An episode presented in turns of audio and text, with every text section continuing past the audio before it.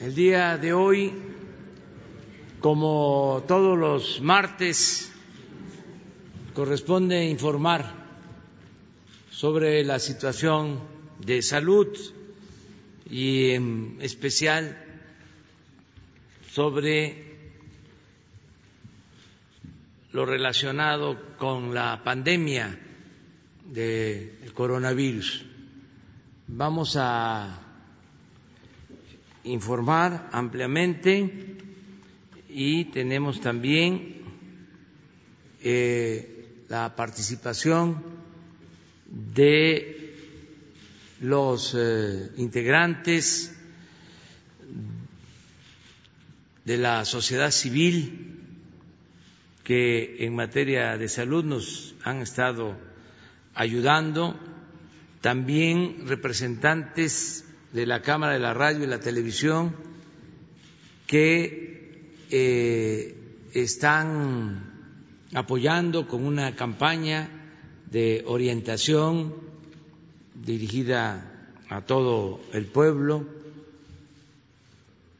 Esto demuestra lo que ha sido la suma de esfuerzos, la suma de voluntades para avanzar todos juntos y seguir domando la pandemia, como se ha venido haciendo. Desgraciadamente han habido pérdidas de vidas humanas. Nuestro pésame a familiares, porque no es un número que va creciendo, día con día, son eh, personas con eh, amigos, con familiares que sienten mucho estas pérdidas, como eh, todo lo que significa un fallecimiento de cualquier causa. Siempre es doloroso. A pesar de ese dolor, estamos haciendo nuestro trabajo y eh, no nos vamos a cansar de reconocer el apoyo del pueblo para seguir las recomendaciones, que ha sido fundamental sin eso no estaríamos eh, en la situación en que nos encontramos. Nos hubiese rebasado la pandemia. Y eso no sucedió, afortunadamente. Tenemos eh, las camas suficientes de hospitalización, de terapia intensiva, los médicos, los equipos que no se tenían, los ventiladores y eh, se puede enfrentar la pandemia en una situación mejor, mucho mejor, y salvar más vidas. Todo esto porque funcionó lo de la sana distancia, las decisiones que se tomaron a partir de las recomendaciones de los técnicos, de los médicos, de los científicos, eso nos ayudó mucho.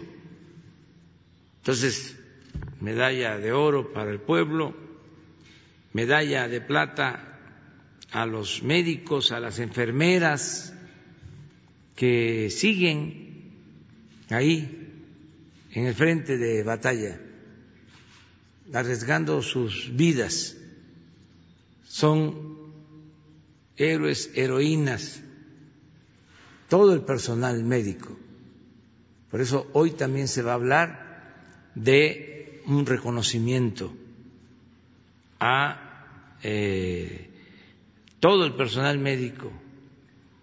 Desde luego va a haber una eh, representación de todo el personal médico que va a ser eh, reconocido, condecorado, para eh, que quede la constancia en la historia de su labor solidaria, fraterna.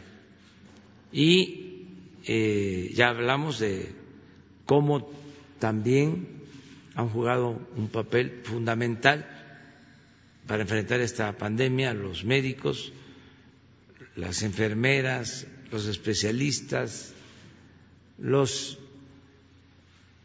científicos, los matemáticos que nos han ayudado en las proyecciones. Entonces también para ellos eh, el bronce, para ellos un reconocimiento. Y las organizaciones de la sociedad civil que también se han adherido, se han sumado. Imagínense lo que significó en su momento el acuerdo para que en hospitales privados se atendiera a pacientes no COVID y se pudiera utilizar hospitales solo para la atención de COVID, hospitales públicos. Esta fue una decisión, yo creo que en muy pocos países del mundo se llega o se llegó a un acuerdo como el que se logró en su momento en México. Sobre eso también se va hablar el día de hoy. Entonces, le dejamos la palabra al secretario de Salud. Ya también, esto lo tengo que estar subrayando para que no se olvide, llevábamos mucho tiempo sin tener en la Secretaría de Salud a un científico, a una eminencia. Y hubieron tiempos en que fueron secretarios de salud economistas, abogados.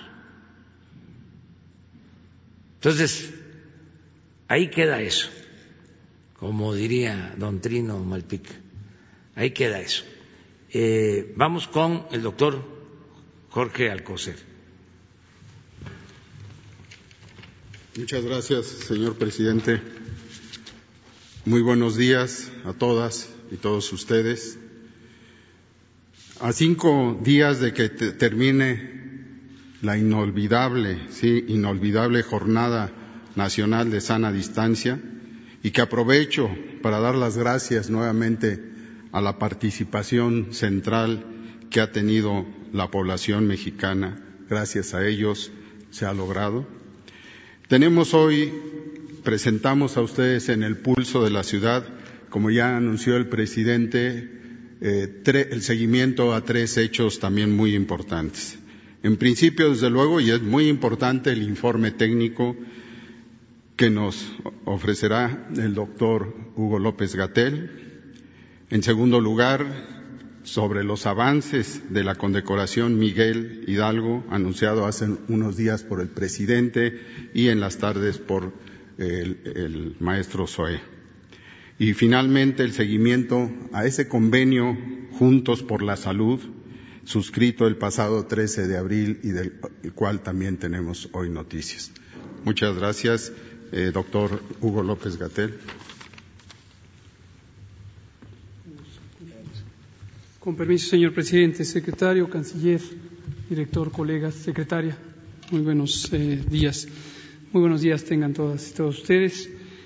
Presento de manera breve el informe técnico diario de la situación de la pandemia de COVID para ir destacando algunos elementos en el mensaje público.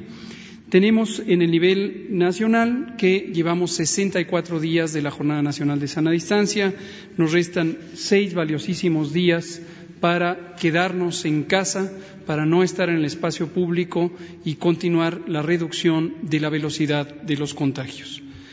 La siguiente. En la esfera internacional, 5.304.772 personas han tenido confirmación de COVID desde que inició la pandemia. De ellos y ellas, 1.298.573 personas, que representan el 24%, poco menos de la cuarta parte, lo han tenido en los últimos 14 días. Esto es la parte activa de la epidemia. Todos los otros eh, casos ya eh, ocurrieron y eh, ya no están contribuyendo a la transmisión. La tasa de letalidad global, la proporción de personas que han fallecido teniendo COVID, eh, por las condiciones de complicación de esta enfermedad son 6.4% a nivel general. América es el continente que representa la mayor carga de enfermedad activa, de enfermedad de los últimos 14 días, con 53%, y en cambio Europa va disminuyendo progresivamente su intensidad de transmisión. Otras regiones, como el Mediterráneo Oriental, están también a la alza. La siguiente. En México, 71.105 personas han sido confirmadas con COVID desde el inicio de la epidemia en México, el 28 de febrero de 2020, cuando tuvimos el primer caso.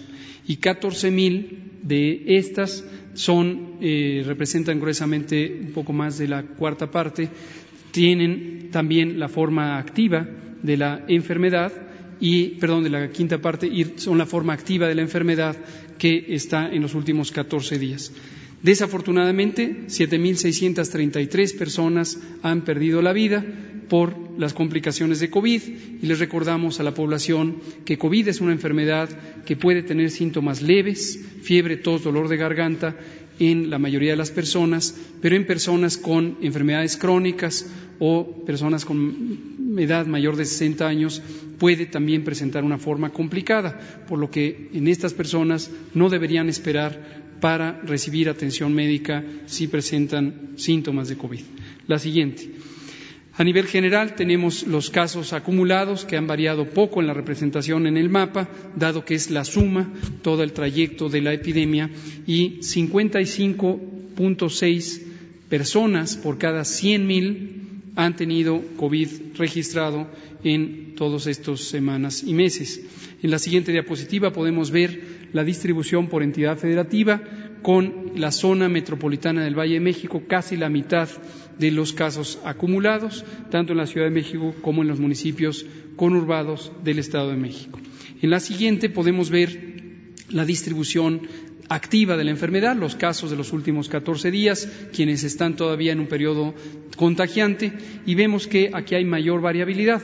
Por ejemplo, el estado de Chihuahua había estado en el color verde, que significa entre 51 y 100 casos, pero posteriormente pasó al amarillo y ahora ha regresado al verde. Esto es mucho más dinámico en la medida en que son los casos activos. En la siguiente diapositiva vemos estos casos activos también de acuerdo al territorio, donde la Ciudad de México el Estado de México, la zona conurbada del Valle de México, es también la zona con la mayor actividad de la enfermedad. En la siguiente mapa podemos ver la comparación por incidencia, es decir, tomando en cuenta que cada estado tiene una población diferente en tamaño y con la incidencia podemos compararlos unos a otros de manera directa. Casi 11, 11 personas por cada 100.000 por cada 100.000 en México han tenido COVID en los últimos 14 días, 11 por cada 100.000. Y en la siguiente lo vemos también representado por entidad federativa. El Valle de México tiene, eh, o la Ciudad de México tiene una incidencia de 40 por 100.000, le sigue Tabasco con 24 por 100.000 y después otros estados como Sinaloa, Yucatán, Tlaxcala y Baja California. En la siguiente vemos la gráfica de las muy lamentables defunciones que han ocurrido en las distintas fechas que se representan en la gráfica, que inicia desde el 27 de febrero y se van representando las distintas eh, ocurrencias. Aquí hay un, elemento eh, aparentemente eh, positivo, que es ha habido una estabilidad en la presentación de la mortalidad registrada en los últimos eh, días y esto está relacionado también con otros indicadores que principalmente tienen que ver con la estabilización de la epidemia en la zona central del Valle de México. Lo vemos por entidad federativa en la gráfica de barras y vemos desde luego que la zona conurbada del Valle de México es la que tiene la mayor carga de enfermedad. En la siguiente vemos casos confirmados y también sospechosos, donde se ve también una reducción de la inclinación de la curva epidémica, lo que corresponde con un cambio positivo en ese sentido. La siguiente, vemos la curva acumulada de casos. Esta curva, como hemos explicado, es una curva que suma a los casos que se van presentando todos los días, las personas enfermas que se registran y se confirman, y lo que muestra es siempre un incremento ascendente. Lo importante aquí es la velocidad a que ocurre este cambio, y hemos tenido ya algunos días, como en las últimas 24 horas, eh, donde se aumentó 3.5%, es el incremento más pequeño que hemos tenido hasta el momento, aunque obviamente es 3.5 de un número mucho mayor. En términos numéricos, representa desde luego 2.485 personas, que es un incremento semejante al que hemos tenido en particular en la última semana. Ya para terminar, vemos la ocupación hospitalaria y recordamos que este es el indicador más importante durante la fase 3 porque nos permite vigilar que no se saturen las, las eh, hospitales y recordarles que hemos ido incrementando la cantidad de hospitales COVID o los hospitales dedicados a infección respiratoria aguda grave conforme se acercan al punto de sobreocupación. En este momento, de los 756 eh, hospitales, en las últimas 24 horas reportó este 93% y de ellos está ocupado el 39%, que lo podemos ver en las siguientes dos gráficas. En el extremo derecho de la diapositiva, estas columnas representan en color rojo la ocupación hospitalaria y a nivel nacional tenemos en promedio una ocupación de 39%. Si vamos de izquierda a derecha, lo vemos por entidad federativa y reconocemos una diferencia importante entre entidades federativas. La zona de mayor intensidad epidémica, que es eh, el Valle de México, le sigue a Guerrero en la mayor ocupación, tenemos 73%, y en el estado de Guerrero hemos tenido con el incremento de la epidemia, particularmente en Acapulco, Chilpancingo e Iguala, algunos retos de mantener la disponibilidad hospitalaria. A lo largo del fin de semana, precisamente se hicieron nuevas expansiones de capacidad hospitalaria en estas localidades, lo que permitió reducir la amenaza de que pudieran sobreocuparse. La penúltima diapositiva muestra el mismo fenómeno, pero específicamente para las camas que están destinadas a personas críticamente enfermas que utilizan, por ejemplo, ventilación mecánica asistida. Y vemos en el lado derecho de la gráfica la ocupación nacional con 35% y de izquierda a derecha empezamos por la Ciudad de México con 65%, seguida de Baja California, el Estado de México, Guerrero, Chiapas y enseguida otros. La última diapositiva que quisiera compartir esta mañana con ustedes es otra forma de representar lo que hemos comentado en varias ocasiones, que es este aplanamiento de la curva. Aplanamiento de la curva es la comparación que existe entre el escenario que hubiera ocurrido en ausencia de intervenciones, es decir, la libre evolución de la epidemia, donde teníamos eh, ya identificado una curva epidémica muy, muy alta en poco tiempo. Esto, como está descrito en innumerables documentos técnicos desde 2005, cuando empezaron, perdón, 95, 1995, cuando empezaron los planes de preparación para epidemias eh, con el modelo de las pandemias de influenza, se empezó a trabajar una idea en donde los objetivos fundamentales de las medidas de salud pública son reducir ese pico, es decir, hacer una curva epidémica mucho más eh, baja, aunque necesariamente se vuelve una curva más larga. Pero esto lo que permite es, segundo objetivo, diferir o posponer eh, desplazar en el tiempo el momento de la máxima demanda de servicios de salud con el fin, precisamente, como se ha logrado en México, de que no se sobreocupen los hospitales. De manera muy breve, la curva roja que ven ahí es la de casos acumulados, corresponde con esa otra curva roja que habían visto ustedes de los casos que se presentan todos los días. Aquí es la suma de casos, esto corresponde precisamente con la gráfica de la suma de casos que presentamos hace un rato en color café, que va eh, en ascenso en este momento, pero que en algún momento llegará al punto en donde no se presenten más casos y se vuelva plana, como se muestra en esta curva roja. Esa curva no puede ir para abajo porque es la suma de casos que se han presentado. Lo que se ve en la parte baja de la diapositiva son tres líneas que corresponden con predicciones, la primera de ellas en color azul marino, hecha exactamente el mismo día y con los mismos métodos que se hace la curva roja. Y es exactamente la comparación de lo que hubiera ocurrido en el color rojo, de lo que ocurrió en el color azul y las otras curvas, y finalmente los datos que han constatado lo que ocurre cada día con la cantidad de casos que se registran, que está en las columnas de color rosado. Termino diciendo esta separación eh, muy notoria que nos hubiera llevado en un escenario eh, sin las intervenciones a casi 40.000 casos en 12 o 14 días, se ha logrado diferir a lo largo de todas las semanas que han transcurrido y en este momento hemos completado la eh, identificación de hasta 21.800 casos que noten ustedes que la curva está truncada el 13 de mayo. El 13 de mayo habíamos completado eh, eh esos 21.800 casos. La razón, solo para que nadie se vaya a quedar con esta inquietud, por la que truncamos ahí la curva epidémica, en México y en el mundo, los técnicos que nos dedicamos a esto sabemos que los últimos eh, días, eh, generalmente cinco o siete, no deben ser considerados informativos porque están precisamente en la variación de los retrasos naturales que pueden ocurrir en el proceso de la información epidemiológica. Eso es todo. Presidente, secretarios.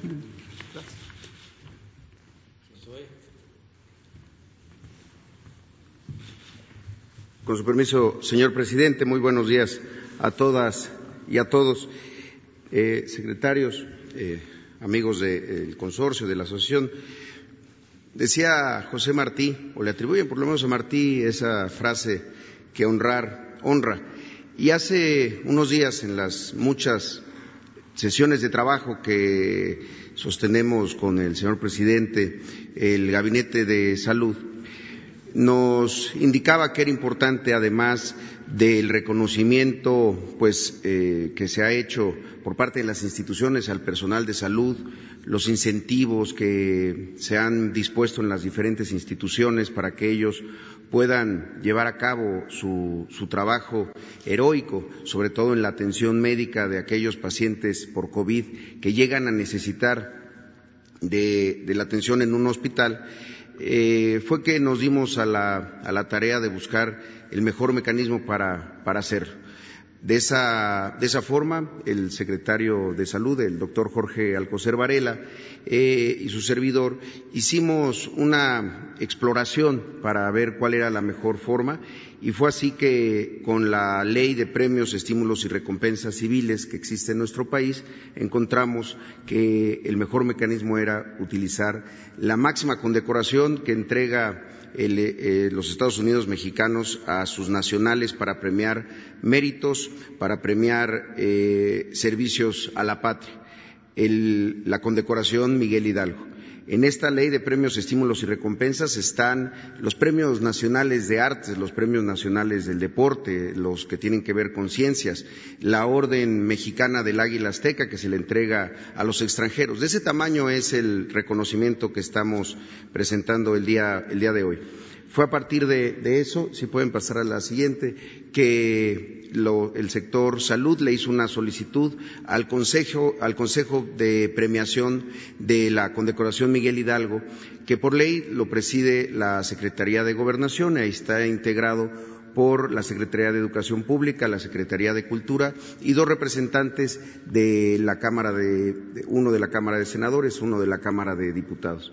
De esa manera, de manera muy diligente, la secretaria de Gobernación convocó a este consejo que tuvo una sesión el día domingo, eh, les dio a conocer la solicitud que hacíamos las instituciones de salud y eh, ahí los, las secretarias, eh, Olga Sánchez Cordero, la secretaria Frausto, el secretario Moctezuma y las presidentas de las dos cámaras tuvieron a, ver, a bien designar al jurado calificador de esta, de esta presea.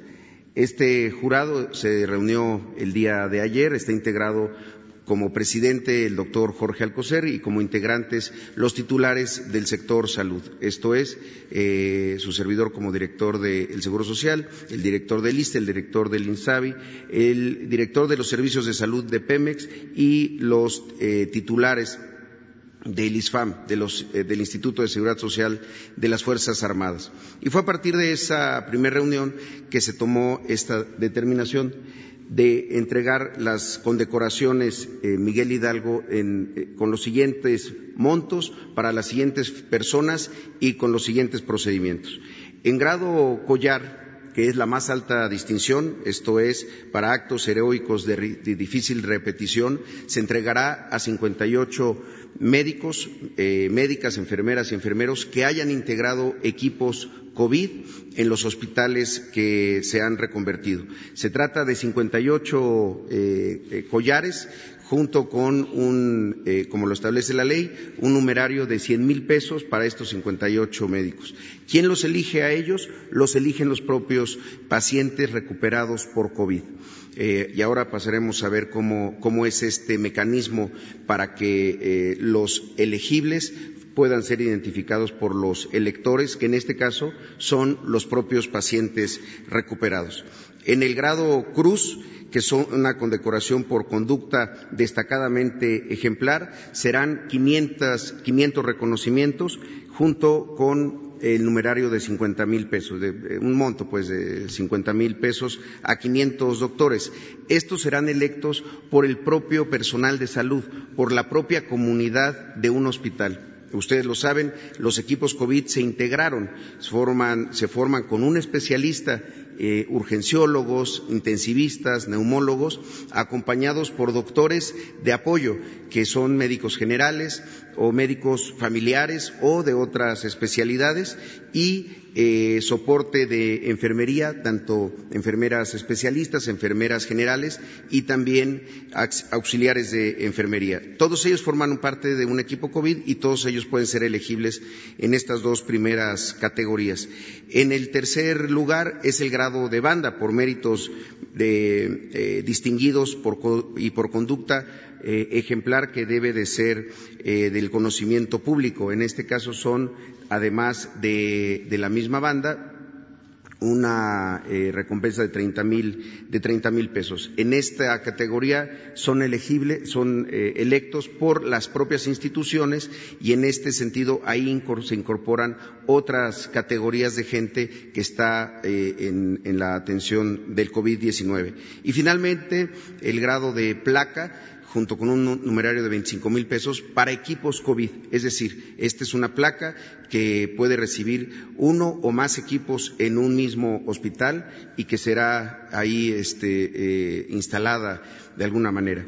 Lo que hemos ya dispuesto junto con el Consejo y el Jurado es, si pueden pasar a la, a la siguiente, es es este portal que a partir de que se emita la convocatoria y se publique en el Diario Oficial de la Federación, se, dará a conocer y se pondrá a disposición de, todas las personas. En el caso de Collar, por estos actos heroicos, el procedimiento es un paciente que tuvo COVID y que se recuperó de COVID y que estuvo en un hospital público de los que tuvieron reconversión, que son más de 700, ingresa aquí, si pueden ponerle ahí donde dice paciente recuperado, ingresa su, su, este, por, esta, por esta vía,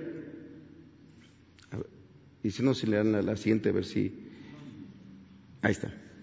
Ingresa su número de seguridad social, este es un eh, ejemplo, eh, para poder identificar que esa persona estuvo en un momento, eh, en un lugar, es decir, que tuvo convalecencia en un hospital eh, público por COVID, ingresa los rangos de las fechas, la entidad federativa, la ciudad, y ahí le va a ir a aparecer el hospital en el que estuvo. Al seleccionar esta información, en la siguiente, puede, le aparecerá todo el personal de COVID que durante esa fecha estuvo atendiendo, para que pueda recordar. un elemento que nos comentaban los médicos era que muchas veces el, paciente no ve un rostro o no conoce el nombre también. Entonces queremos facilitar esta, esta identificación con una de esta forma, porque lo que sí logran saber es fue una enfermera, fue un médico o alguien que haya tenido este acto heroico.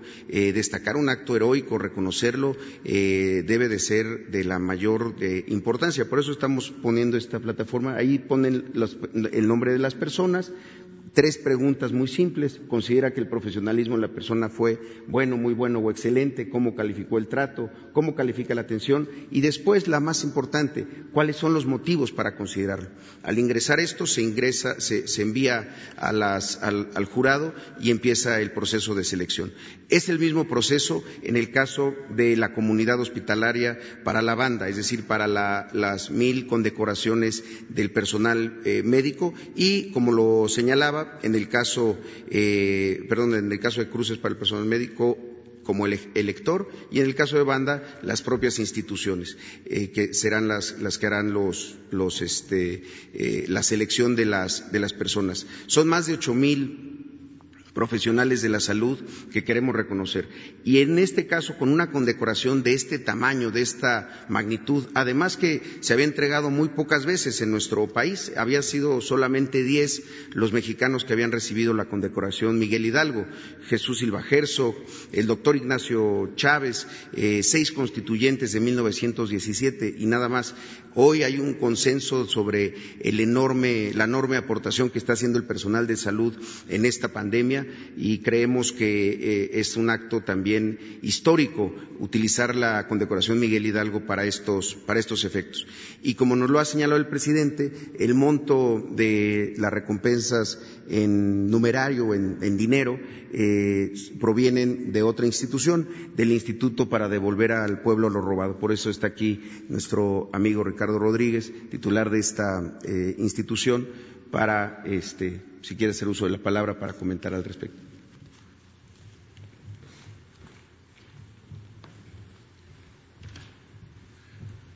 Muchas gracias, director eh, maestro Zoe. Con el permiso del señor presidente, eh, buenos días a todos y a todas y a todos. Eh, como es de su conocimiento, el instituto este, pasa una etapa de transición de un servicio de administración y enajenación de bienes con procesos poco claros, poco transparentes, a un instituto que hoy rinde de, cuentas a la ciudad de frente. En esta ocasión, eh, utilizando las cuentas que vienen de numerario que tenemos en, dólares, pero con conversión a moneda nacional, que son cuentas que vienen eh, de delitos contra la salud, de corrupción, de, en fin, de un exceso de procesos judiciales, pues hoy, gracias a la visión social que el señor presidente de la República le ha dado al Instituto para devolver al pueblo robado, es que eh, vamos a reconocer, vamos a apoyar con los recursos para reconocer la labor heroica de nuestros médicos y de nuestras enfermeras, que son un ejemplo de dignidad, de valentía, eh, de trabajo y de entrega a, nuestro eh, pueblo.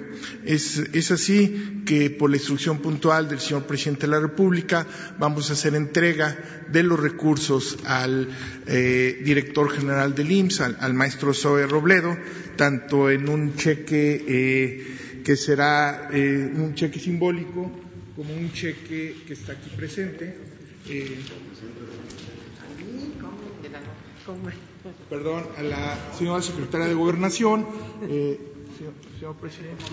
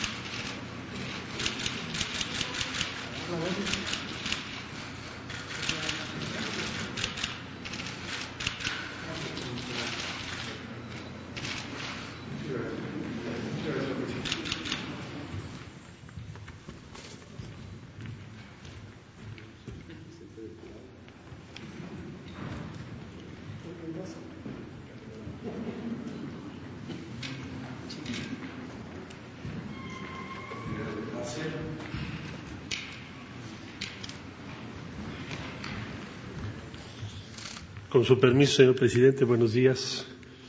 Eh, quisiera, en primer término, si se me permite, dar la bienvenida y subrayar la presencia el día de hoy de invitadas e invitados especiales que nos acompañan. De José Luis Rodríguez, Cámara de la Industria de la Radio y la Televisión. Muchas gracias, José Luis, por acompañarnos. Eh, Karen Sánchez Abbott, de Grupo 7, que también en esta ocasión representa a la Cámara de la Industria de la Radio y la Televisión ambos promotores principalísimos en los medios de comunicación en favor de Juntos por la Salud. Muchas gracias por su trabajo y atrás de ustedes a toda la Cámara. Por supuesto, eh, subrayar la presencia de Mario González Ulloa de la Asociación de Hospitales Privados, así como de Gustavo Fernández del Consorcio Mexicano de Hospitales. Muchas gracias por estar aquí con nosotros que nos van a dar y nos van a compartir en un momento muy buenas noticias. Y también agradecer cumplidamente la presencia, por supuesto, de Regina Gándara, directora en el Consejo Mexicano de Negocios, también participante muy importante en Juntos por la Salud. Muchas gracias, Regina. Y Héctor Valle, de Fundación Mexicana por la Salud, muchas gracias, quien ha sido un personaje y una institución muy importante para este esfuerzo que denominamos Juntos por la Salud. Hay sana distancia, pero hay cohesión en el país, entre todos, para hacerle frente a la pandemia. Eh, voy a informar brevemente, antes de pasar la palabra a Héctor Valle, de la situación de mexicanas y mexicanos en el exterior. En primer término, señalar que a esta fecha han sido repatriados con vuelos que se han organizado por el Gobierno de México o en los que han participado en sus embajadas se han repatriado 13.175 mexicanas y mexicanos. Eh, aquí algunas imágenes, la siguiente por favor, de esta última semana de retornos desde Argentina, Colombia y Panamá. La siguiente por favor. El tema de los cruceros con turistas mexicanas y mexicanos, pero también tripulación de mexicanas y mexicanos, que se ha avanzado bastante en los últimos días, por fortuna, de cruceros que estaban en el sudeste asiático o en costas de los Estados Unidos. La siguiente, por favor. Aquí tenemos el, listado del actual, actual, estado de los consulados en los Estados Unidos. Están ya en operaciones que denominamos mínimas, pero quiere decir que ya hay presencia de los usuarios en 32 consulados y la reactivación en estos días les anuncio serán 10 los que vamos a reactivar. Calexico, San Antonio, Austin, Boston, Chicago, Detroit, Indianapolis, Milwaukee, Omaha y San Francisco. La siguiente, por favor. Aquí lo tienen ustedes en un mapa. Con eso estaríamos en 42 consulados con presencia ya de los usuarios. Aquí algunas imágenes, la siguiente, de lo que se está haciendo en diversos consulados, Salt Lake City, muy importante porque ahí tenemos muchos trabajadores agrícolas, eh, Houston, Atlanta, la siguiente, por favor, en McAllen, en St. Paul, en Presidio, la siguiente, lo que les decía de Salt Lake City, ya el consulado está haciendo visitas a los lugares donde trabajan mexicanas y mexicanos para verificar sus condiciones. Tenemos una red, como lo he venido comentando, de aliados locales. Muchas son empresas fundadas por mexicanas y mexicanos en los pasados años y que nos están apoyando en Dallas, en Nueva York de manera muy señalada, en Atlanta, en Los Ángeles. La siguiente, por favor.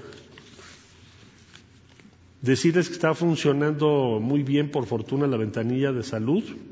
En Nueva Orleans ya se están haciendo pruebas gratuitas de COVID-19. Esto lo vamos a extender a varios consulados. Y en Houston se está atendiendo pues, los efectos emocionales que tiene o ha tenido esta pandemia.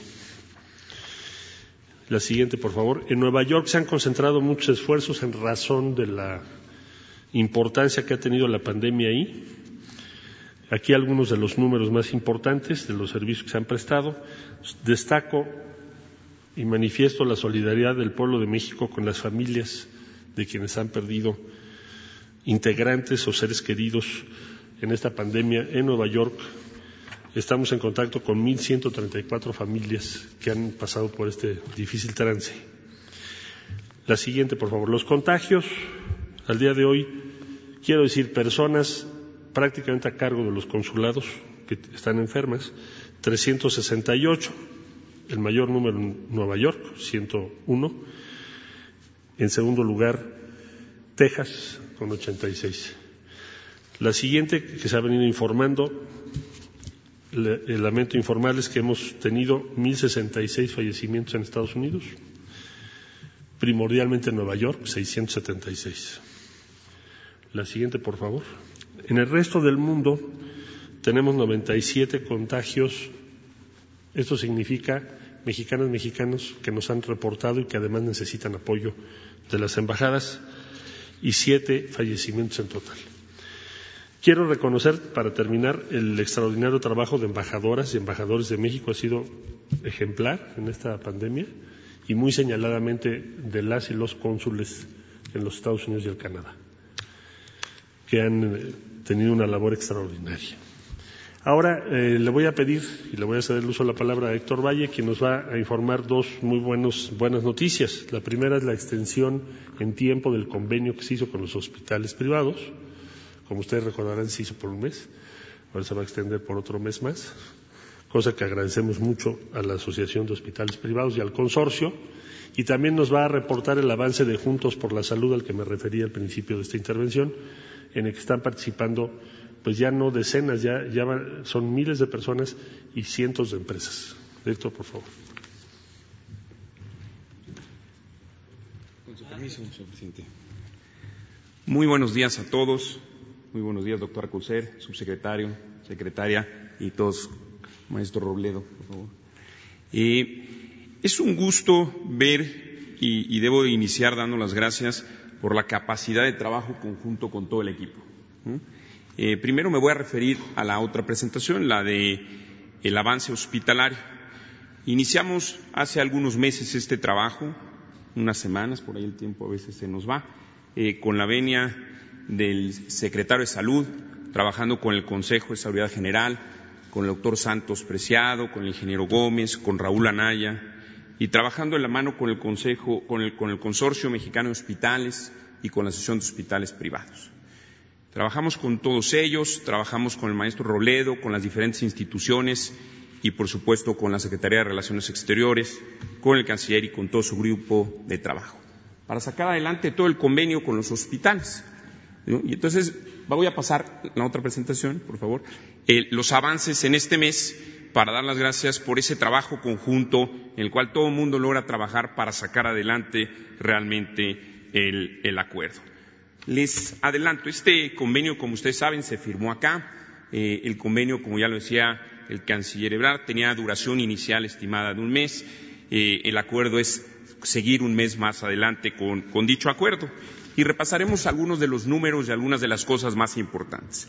Primero cabe destacar que nunca, que fue diseñado de tal manera que no tuviera ningún costo para los derechohabientes o para los beneficiarios también del INSABI, y así ha sido. Y eso permitió precisamente liberar espacio de los hospitales eh, públicos para dedicarlos a COVID en los datos que ya nos señalaba antes el subsecretario Gatel. Y eso tuvo entonces un gran beneficio. Se trabajó en los hospitales privados, como lo reportamos en su momento, en diferentes intervenciones, intervenciones que tenían que ver con cesáreas, con partos, también con hernias, con apendicitis, con endoscopías. ¿Cuáles son los datos que tenemos que reportar? Hay más de cuatro mil pacientes que han sido transferidos a estos eh, hospitales privados, realmente con un uso eh, en mayoría del IMSS, seguido por el ISTE, después el INSABI y por último la, eh, la SEDENA. Es decir, los resultados han sido buenos, lo referido por los pacientes ha sido realmente muy positivo, hay comentarios eh, realmente de la, gente contenta.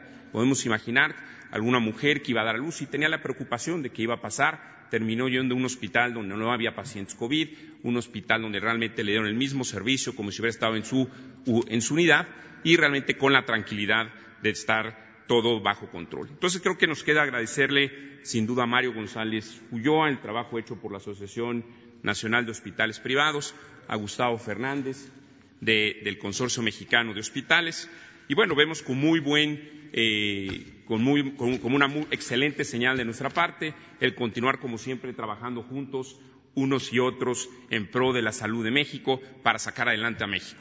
Al final México es uno, México es uno, tu México, mi México, nuestro México y tenemos que trabajar todos. Entonces, muchísimas gracias por esta primera etapa, muchísimas gracias, señores secretarios, eh, por todo y a los directores y a las instituciones. Creo que es un gran ejemplo de trabajo conjunto. Si les parece, y me da permiso, señor presidente, pasaría a reportar el avance ahora sí de Juntos por la Salud.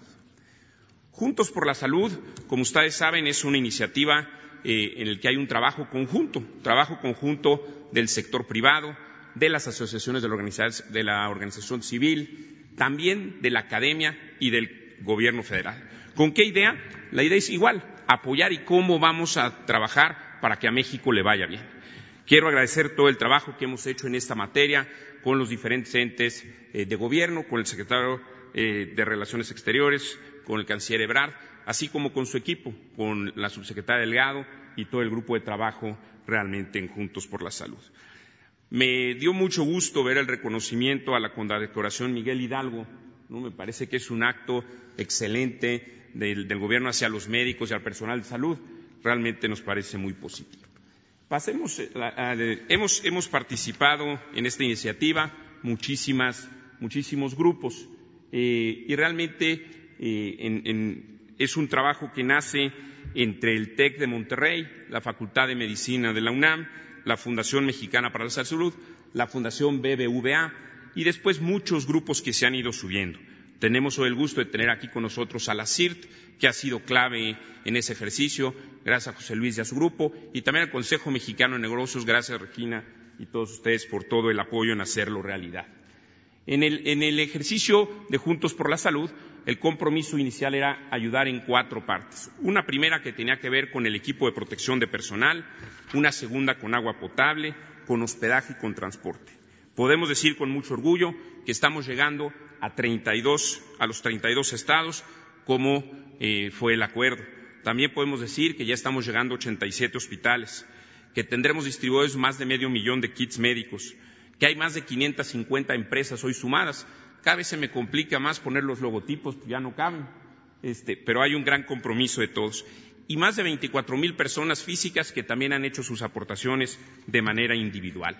Si vemos la siguiente, podemos distinguir, como decía yo antes, que estamos llegando a 87 hospitales, a 32 estados. Hemos hecho trabajo ya por 4.3 millones de pares de guantes, por cubrebotas, por cubrebocas, mascarillas, gogles, gorros. Es decir, estamos trabajando constantemente en, ese, en esa materia. Y también en coordinación con la Cruz Roja, trabajamos en la instalación del hospital de campo en el INER. La siguiente, por favor.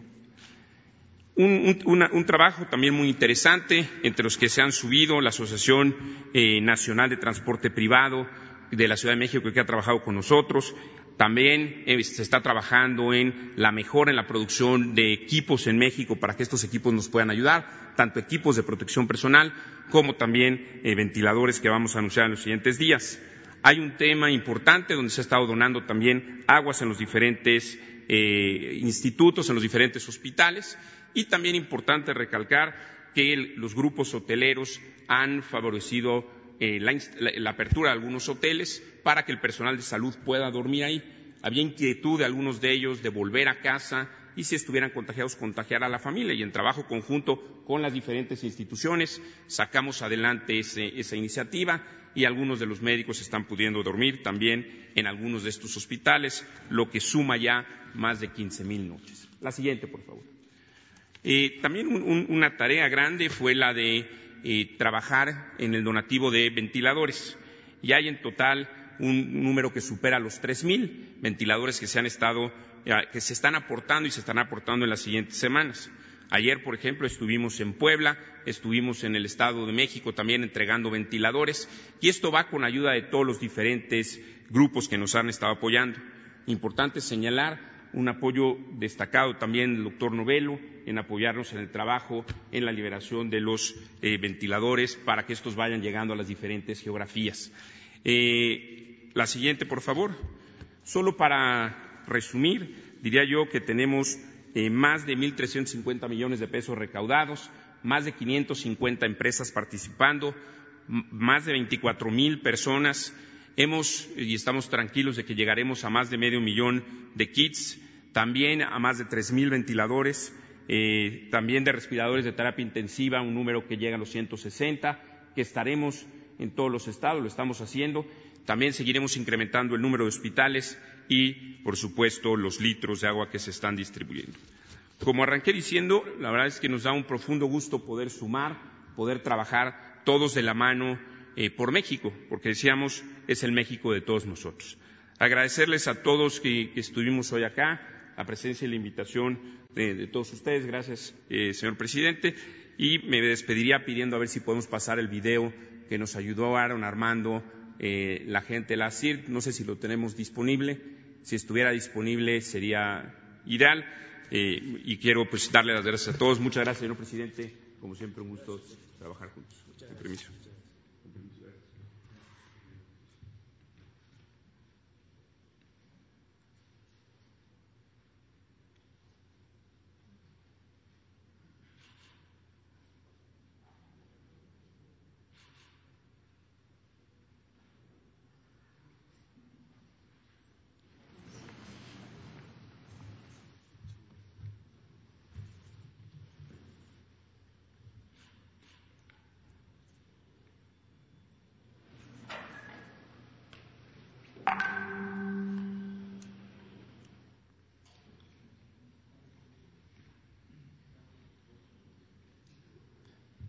Es un momento.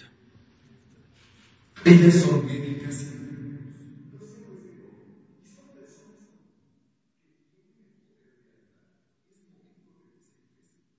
Conmigo, cuenta con tu equipo. Entra juntos por la salud.mx y haz tu donación económica para que los médicos cuenten con más equipo de protección. Universidades, empresas, el gobierno de México y tú, juntos por la salud.mx. CIRT, Radio y Televisión Mexicanas. Unidos somos uno.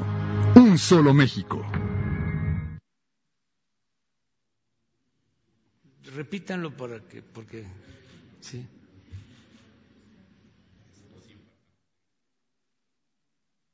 Son médicas y enfermeros, los héroes de hoy, y son personas como tú, que tienen el poder de ayudar.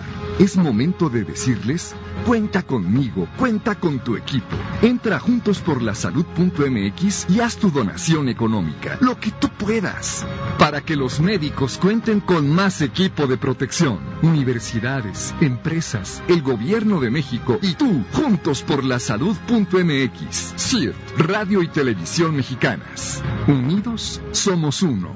Un solo México. Muy bien, pues eh, abrimos.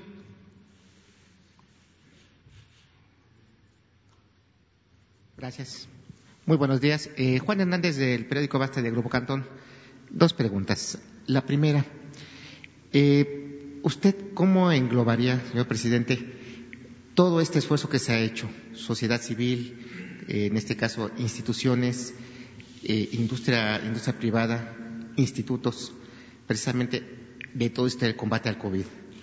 ¿Cómo lo, ¿Cómo lo englobaría?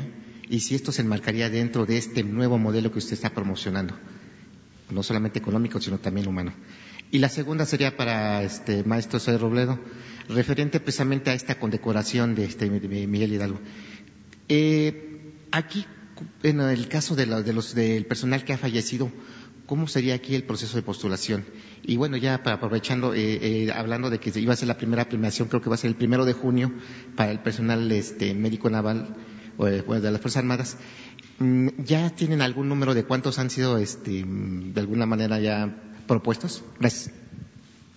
Bueno, pues esto es un esfuerzo conjunto, es la suma de esfuerzos, de voluntades, es poner por delante el interés general, la salud del pueblo.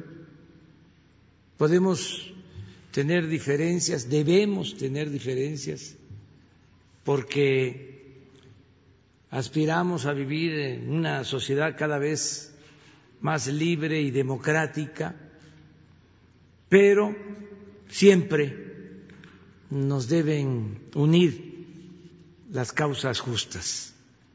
Y eso es lo que se está haciendo ahora con la participación del sector privado, de la sociedad civil, sumando eh, esfuerzos, voluntades, repito, para enfrentar esta pandemia.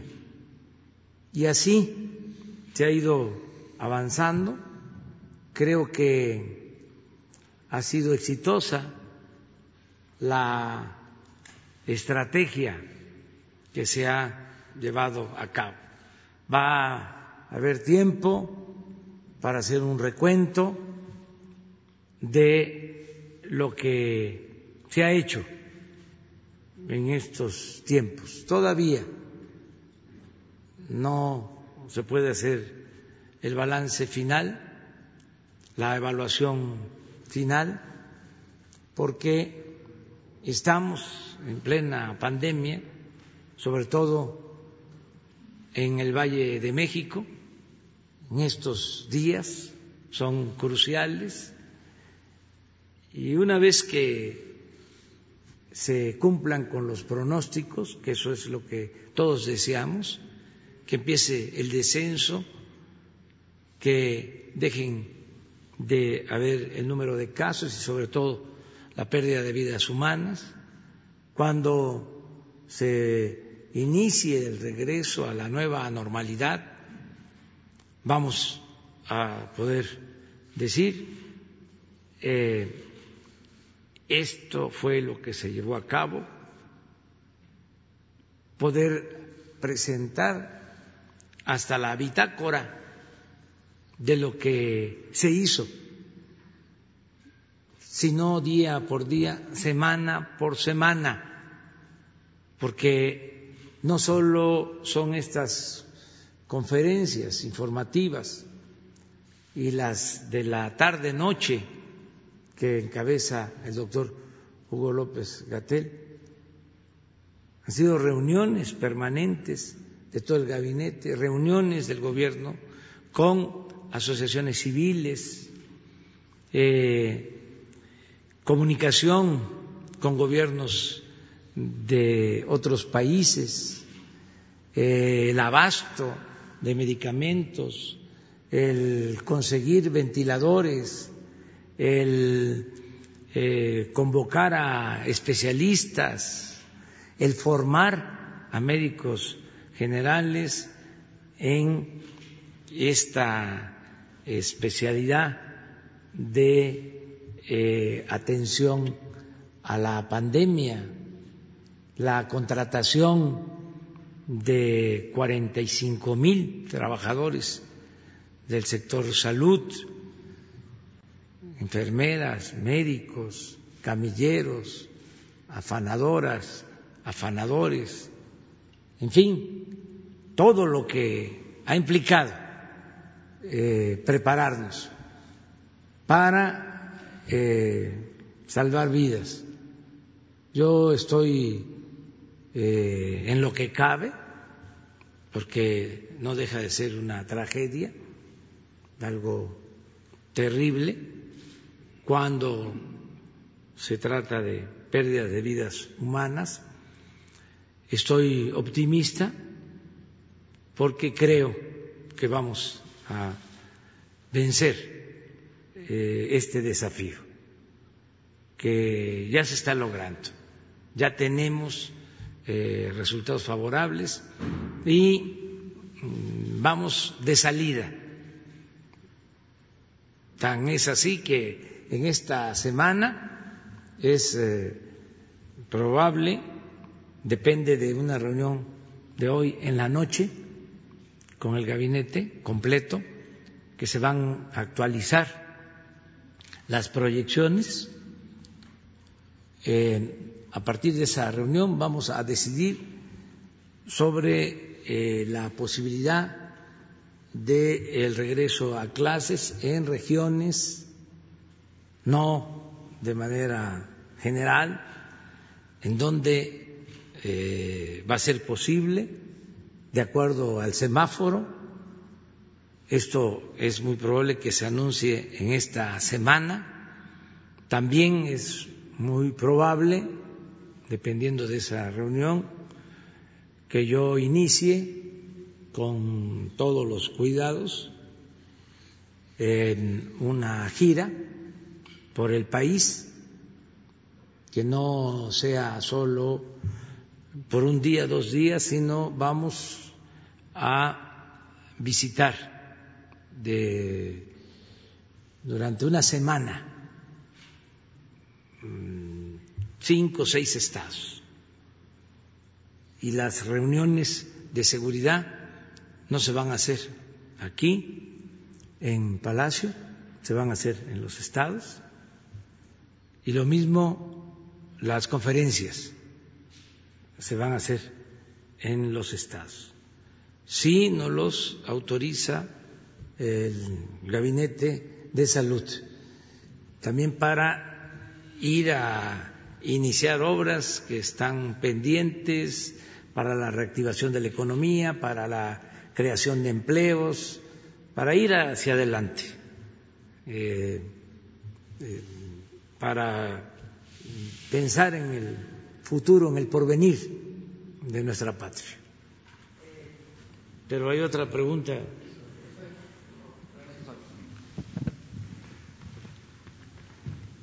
Muchas gracias, señor presidente. Eh, sí, la, la, idea que justo ayer se estuvo discutiendo por parte del jurado es que para el grado de collar y de, y de cruz, que son los más altos, se pudiera considerar también, este, en algunos casos, postmortem.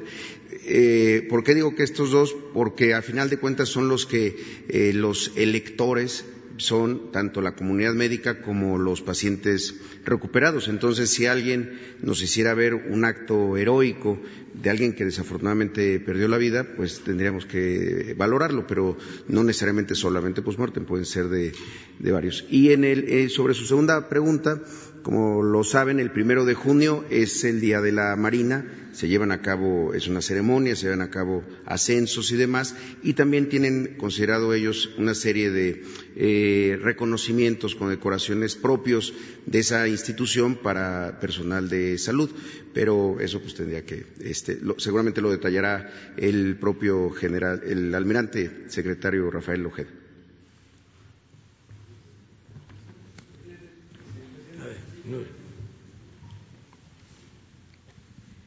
Bueno, es, es una preocupación. Buenos días a todos y a todas. Soy Nuri Fernández de la Caracola. Y lo que pasa es que hace varios días que en la cifra de, de hospitalización aparece en primer lugar el estado de Guerrero eh, con una debilidad mayor de camas de hospitalización general. Eh, se trata ya de un 80%, 78% de camas ocupadas y solo 22% disponibles. Guerrero es quizás el estado más pobre y además hay regiones que están muy aisladas, como regiones de la montaña sobre todo, y donde hay índices de pobreza muy fuertes y no hay una infraestructura hospitalaria para atender a los pacientes. Entonces la pregunta es, ¿qué se va a hacer para ayudar al Estado de Guerrero? Gracias. Sí, ya se está haciendo, Nuria. Este, esta información la revisamos diariamente. Lo que más nos preocupa es lo de las camas, que no haya saturación en camas hospitalarias y eh, que no haya saturación, sobre todo en eh, terapia intensiva. Entonces, eh, en el caso de Guerrero, se le dio eh, instrucción desde hace tiempo al secretario de la Defensa y se están ampliando el número de camas. por ejemplo, ya se está trabajando para que entre eh, en funcionamiento el nuevo hospital de Chilapa, que es en la montaña media de Guerrero. se estaba construyendo desde hace algún tiempo, no se terminaba, ya este, lo tiene la Secretaría de la Defensa. Lo mismo en el caso de eh, Iguala y Acapulco. Ya estamos trabajando en eso.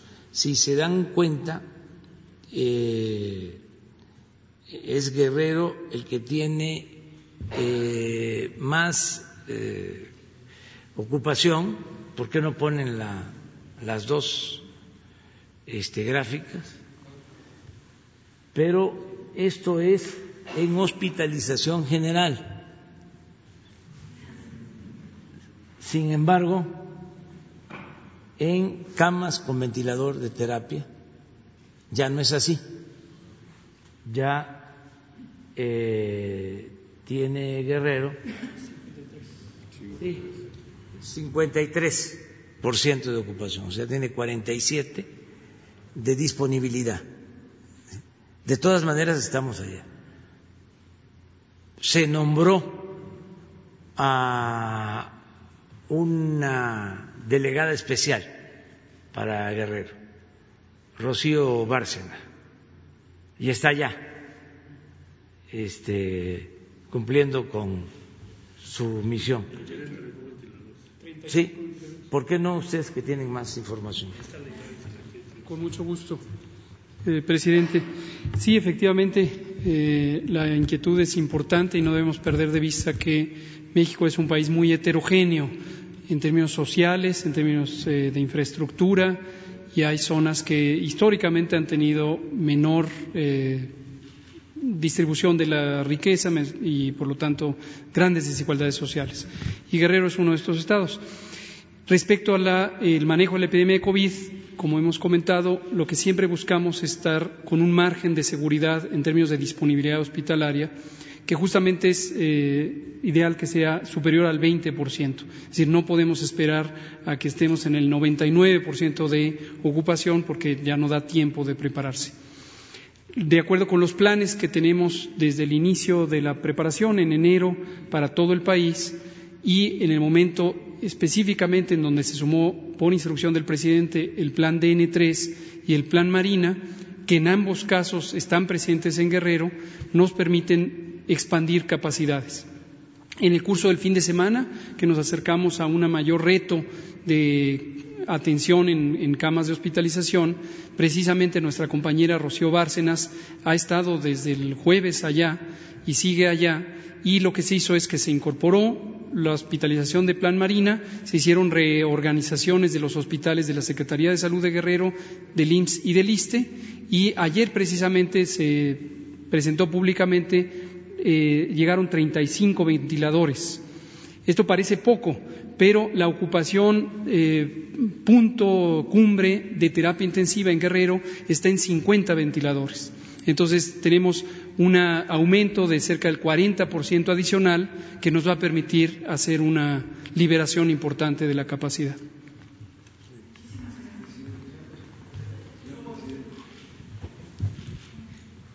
Luego vamos a la derecha. Buenos días, presidente. Yo nada más le quiero preguntar. Eh, México es el país con mayor tasa de letalidad en América Latina y quería saber a qué se debe esto. A ver, este, Hugo, de favor. Con mucho gusto. Esto también lo hemos explicado, pero muchas gracias por traerlo a la memoria de todos y todas para poderlo volver a explicar. La letalidad, la letalidad de caso, como se conoce técnicamente en la epidemiología, es la proporción o porcentaje de personas que mueren, muy desafortunadamente, mueren de una enfermedad, en este caso COVID, dividida por el número de personas que tienen la enfermedad COVID en este mismo caso. Este indicador eh, se mide o se estima en las poblaciones mediante la vigilancia epidemiológica cuando se hace un recuento exhaustivo de todos, absolutamente todos los casos, que es el denominador, y de todas las muertes, que es el numerador.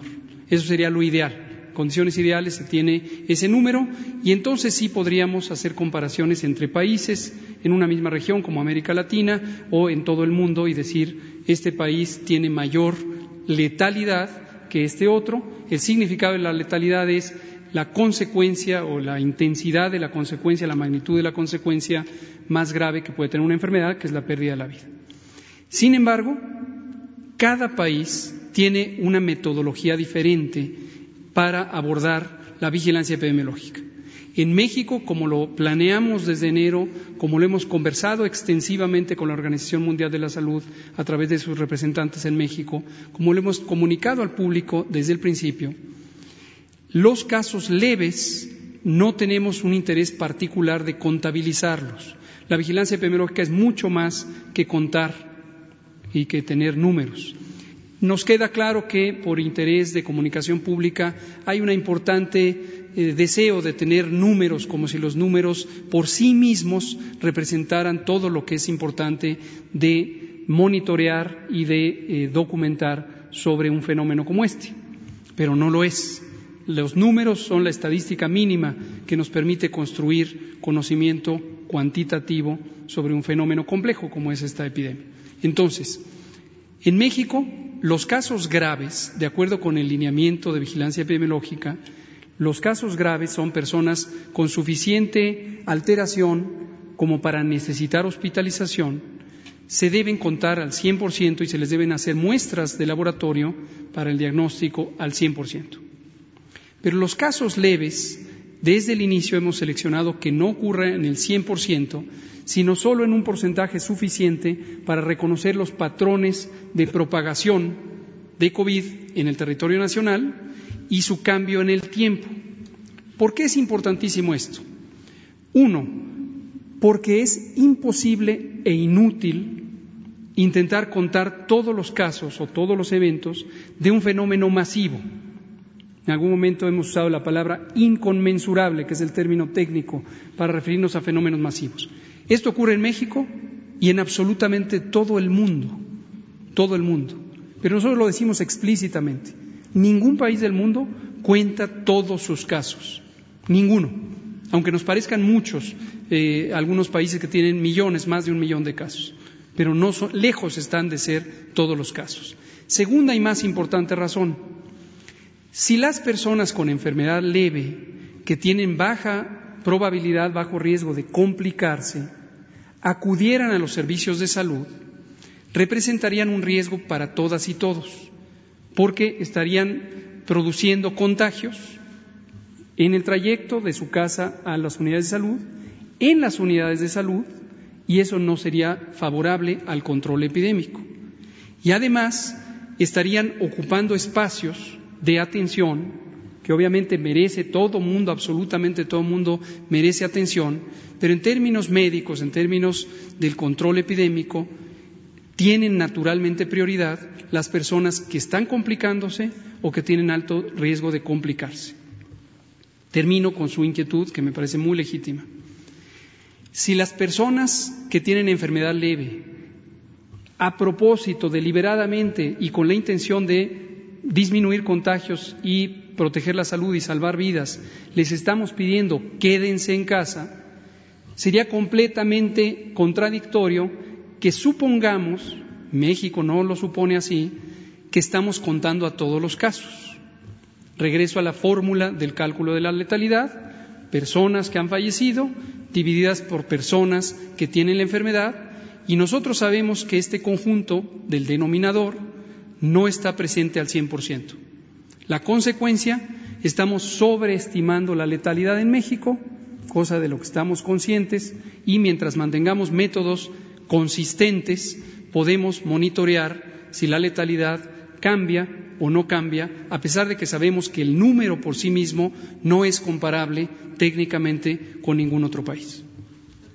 Aprovechando que está eh, respondiendo estas preguntas, ¿qué cuidados tendría que tomar el presidente eh, en sus giras para evitar los contagios?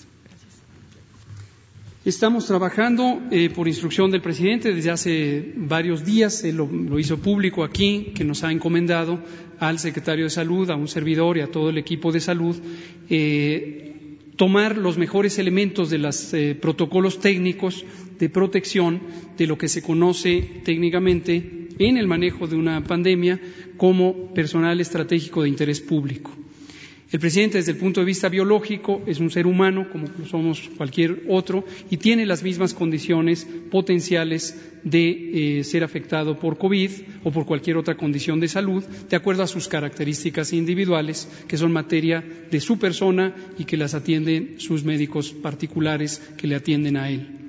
Desde el punto de vista de la salud pública, que es la instrucción que lo que estamos trabajando y que es lo que ocupa nuestra responsabilidad, existen distintos protocolos que tienen que ver con el uso de eh, aditamentos de protección en ciertos espacios. Eh, quizá va a salir alguna inquietud sobre el tema del cubrebocas eh, en unos minutos. Sobre la distancia, la sana distancia, esa es una precaución universal para usted, para mí, para todos los que estamos aquí y también para el señor presidente. Es importantísimo mantener la sana distancia. Los eventos públicos que en su momento tendrán que regresar a eh, ser parte de la nueva normalidad se harán con todo cuidado de conservar, como lo estamos conservando en esta misma sala, el aforo restringido de acuerdo a la magnitud del riesgo y obviamente él continuamente utiliza también en estos momentos alcohol gel, lavado de manos, etcétera, las medidas de precaución. Gracias. Acerca de la primera pregunta, es muy importante, eh, además de la explicación técnica puntual de Hugo, decir que esta es una noticia del periódico Reforma que está compitiendo con el Universal para ver cuál es más amarillista. Desde luego que no es cierto lo que ellos sostienen. Y hay manera de demostrarlo. Es más, lo dejamos de tarea porque son odiosas las comparaciones, más cuando se trata de pérdidas de vidas humanas. Sin embargo, eh, son muy insensatos, confunden las diferencias que tenemos de carácter político, ideológico, con estos asuntos que tienen que ver con la salud de nuestro pueblo. Además, con los sentimientos de la gente, con las emociones, entonces están eh, empeñados en crear eh, alarmas, en dar ese tipo de noticias falsas. Decir de que México es el primer lugar en letalidad en América Latina es una falsedad. Y nada más, lo único que recomendaría es que con datos de la Organización Mundial de la Salud se revisara cuántas defunciones han habido en los países de América Latina y cuál es la población de cada uno de los países de América Latina. Es una fórmula relativamente sencilla. Ojalá y cambien de parecer, porque la verdad es diario. Un día sí y el otro también, con esas notas, sin apego a la verdad, y todo es por su enojo, por que les molesta la transformación, quisieran mantener el mismo régimen de corrupción, de injusticias, de privilegios pero se debe de entender que estamos aquí porque así lo decidió la mayoría de los mexicanos y estamos llevando a cabo una transformación que se anunció desde la campaña. Dijimos, se acaba la corrupción, se destierra la corrupción, se acaban los privilegios y todos aportarnos bien. Miren lo que se produjo ayer, una buena noticia. Fresco disculpa porque me estoy alargando y saliendo del tema, pero ayuda mucho que la gente tenga información amplia. Ayer Walmart decidió pagar un adeudo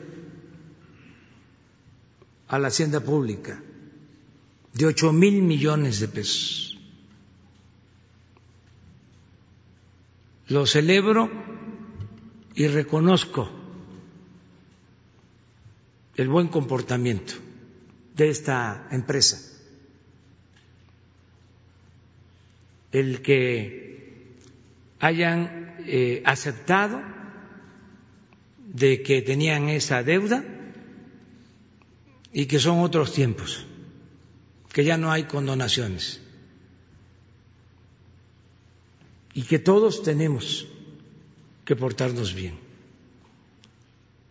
Y es de sabios cambiar de opinión, rectificar. No es de gente inteligente el regodearnos con el engaño, no es de gente inteligente eh, el no saber rectificar. Entonces, eso es muy bueno. Todo eso se está dando, como este apoyo, como esta solidaridad. Imagínense lo que significó que mujeres que tenían que dar a luz en hospitales del Seguro Social o del INSABI, eh, ahora estén siendo atendidas, bien atendidas en hospitales privados por un convenio que no tiene eh, fines de lucro. Esto es único como lo de ayer y como van a seguir dándose estas eh, manifestaciones de solidaridad. Las empresas de Carlos Slim pagaron por adelantado los impuestos y hay otras empresas también con adeudos que se están poniendo al corriente. Por eso no se nos cae la recaudación y al no caerse la recaudación, pues tenemos dinero para pagar la nómina, para pagarle a los médicos, para pagarle a las enfermeras, para comprar las medicinas, para comprar los ventiladores, para financiar el gasto social. Entonces, sí, eh, es importante. No quiero este, estar señalando siempre al Universal y que al Reforma. Ojalá, y los convoco a que le pongan esa actitud, porque si no, sí, me veo obligado. No es que eh, les tenga yo mala fe o los vea con malos ojos yo no tengo enemigos ni quiero tenerlos. Pero como presidente de México tengo la obligación de informarle al pueblo. Existe el derecho del pueblo a la información. Entonces, si yo dejo pasar una noticia falsa, y luego otra y otra y otra y otra, pues es vivir en la confusión, en un mundo enrarecido. Esto no es bueno. Ya de por sí es fuerte lo que sucede cuando hay una pandemia como esta. Los miedos, los temores que se producen para estar alentando más miedos, más temores. Además, mintiendo, ojalá y haya un cambio de actitud.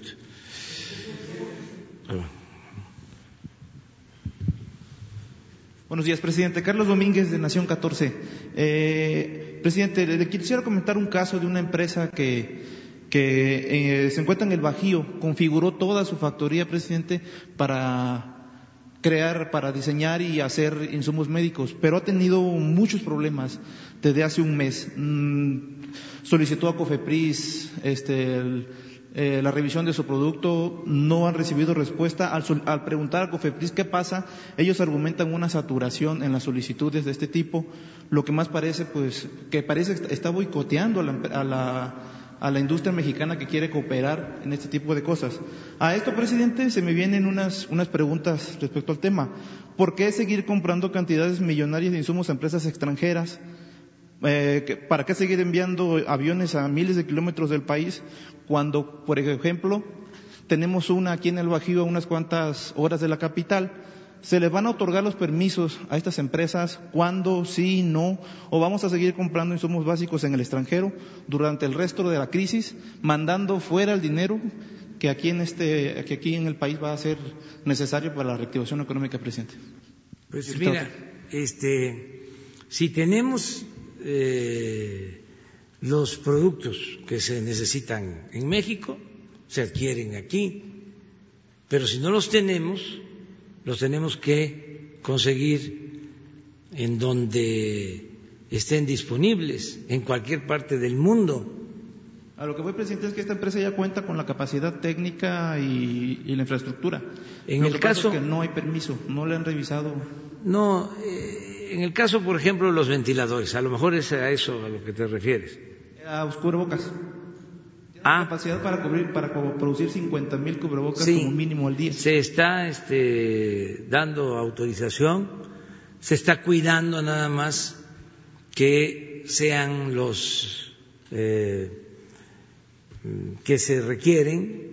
Son N95. Sí, eh, pues yo creo que el doctor puede responder en esto. En el caso de los ventiladores, eh, se están probando eh, ventiladores hechos en México, pero se está cuidando de que sean de calidad, por lo que implica. Se están haciendo pruebas y eh, se ha ido avanzando y queremos que se produzcan los ventiladores en México. Ya incluso hay una planta que desde antes se dedicaba a la elaboración de estos eh, ventiladores, pero que dependía de algunas piezas que se traían del extranjero y ahora con la gran demanda que hay de ventiladores se le dificultó a este empresario tener los ventiladores. Por eso los hemos tenido que comprar afuera. En el caso de los eh, cubrebocas, eh, lo mismo, se traen de China, se traen de Estados Unidos y eh, también de aquí, por favor. Bueno, solo para informarle lo siguiente. En primer lugar, lo que se ha traído de insumos del exterior es complementario. El grueso, el mayor porcentaje de lo que se ha utilizado en esta pandemia es nacional. Como ya lo dijo el señor presidente, se ha buscado en el exterior pues lo que nos hace falta aquí. Ahora, refiriéndonos en particular a lo que usted señala, las, eh, los cubrebocas son muy diversos, hay diferentes tipos, pero el que usted se refiere es el N95, N95. que se utiliza especialmente para procedimientos invasivos y se requiere para los médicos que están en contacto con los pacientes COVID especialmente. Entonces, ahí hay tres orígenes del suministro. Primero, la producción nacional. Dos, importación primordialmente de Estados Unidos, no de China. Y tres, producción nacional adicional. Por ejemplo, la Universidad Nacional Autónoma de México, con el gobierno de la Ciudad de México y empresas asentadas en esta ciudad, ya están produciendo una mascarilla N95 que tiene estándares incluso superiores a los que tenemos en Estados Unidos. Para el caso de la empresa que usted señala, ¿cómo se llama la empresa? Bueno, me gustaría no decir el nombre, si lo necesita, bueno, se lo puedo decir por aquí, para que no parezca una gestión. Pero, si nos das la información, claro, claro. con mucho gusto, si nos autoriza, señor presidente, hoy mismo verificamos, porque es lo que estamos buscando, apoyar la producción nacional. Concluyo diciendo lo siguiente. En ventiladores, el señor presidente de la República nos pidió y le pidió a la Secretaría de Economía, por supuesto, el, secretario de Salud es quien ha coordinado todo este trabajo, la Secretaría de Salud, los institutos nacionales de salud, y, ya hay varios modelos. El de nutrición que dio a hace poco, CONACIT está manejando dos, la UNAM presentó dos, en fin, hay al menos seis proyectos ya en fase de conclusión y México ya no va a necesitar ventiladores muy pronto. Es un gran mérito de la comunidad científica, empresarial y significa que México puede, sabe y está llevando a cabo sus avances tecnológicos. Y también concluyo diciendo esto. Somos el único país de América Latina participando o el que tiene el mayor número de participaciones en protocolos de investigación de tratamientos, medicamentos y posible vacuna. Somos parte de una coalición internacional. Entonces sí es un componente importante el desarrollar nuestras capacidades propias.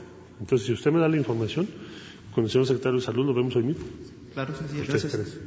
Presidente, y otra, ahora que usted menciona que está, planteando llevar en, en, otras ciudades fuera de la capital las reuniones de seguridad, ¿Ha, pensado, presidente, en llevar a cabo una reunión de seguridad en el estado de Tamaulipas, precisamente en la frontera chica, en Nuevo Laredo, Ciudad Miguel Alemán, Reynosa, donde la epidemia de COVID-19 no ha tenido ningún efecto en las actividades delictivas y estas últimas semanas pues se han visto acontecimientos de violencia pues muy graves?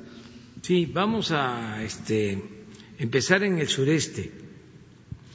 Vamos a a ir eh, a Quintana Roo, a Yucatán, a Campeche,